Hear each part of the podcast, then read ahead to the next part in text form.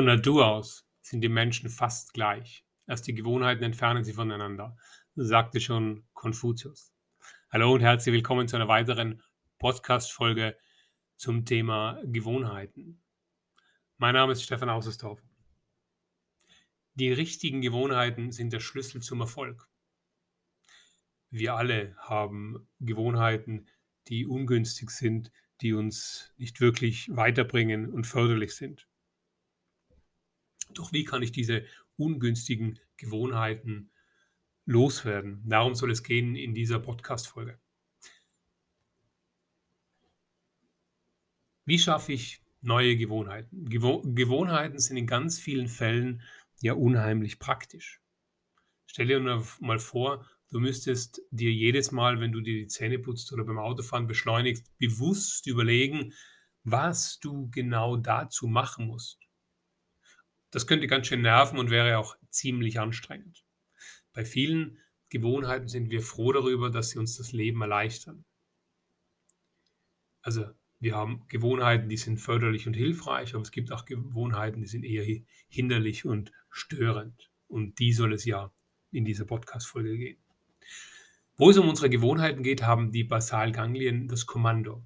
Also das Areal in unserem Gehirn, in dem Gewohnheiten abgespeichert werden. Dieses reagiert auf bestimmte Auslösereize, die kann eine bestimmte Tageszeit sein, das kann bestimmt ein, ein bestimmter Mensch sein, das kann eine bestimmte Menschengruppe sein oder irgendwie ein, ein Ort, ganz egal. Also der Auslösereiz ist entscheidend. Wenn wir alte Gewohnheiten loswerden wollen, funktioniert das sehr gut, indem wir sie durch neue Gewohnheiten überlagern. Dazu muss ein neues Verhalten mit dem alten Auslöser verknüpft werden.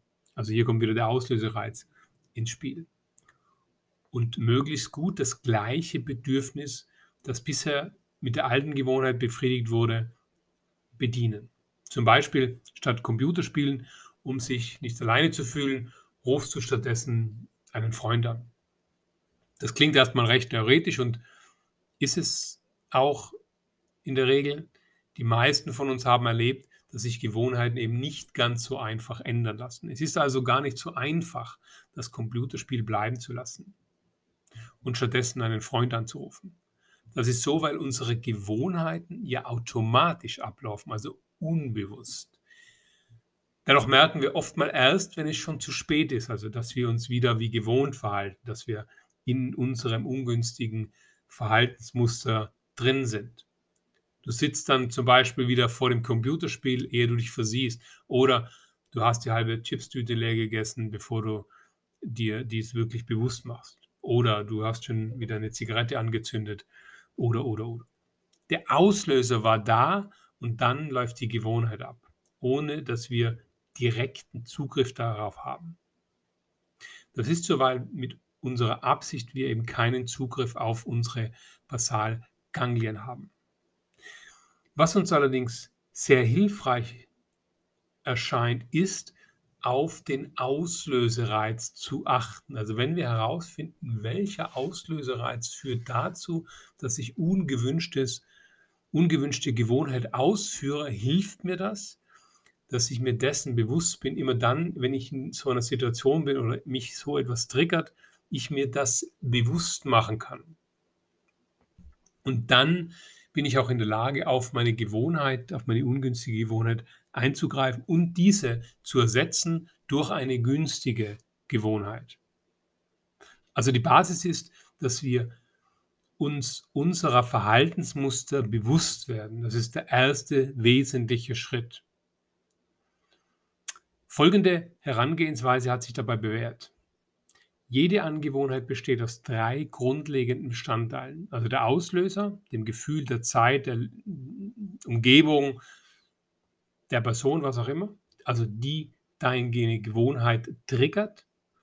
Das zweite ist die Routine selbst, also die Gewohnheit.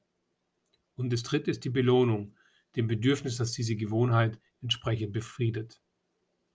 Also achte darauf, auf den Auslöserreiz und immer dann, wenn du merkst, du wirst getriggert zu dieser Gewohnheit, füge ab jetzt sofort eine neue Gewohnheit ein.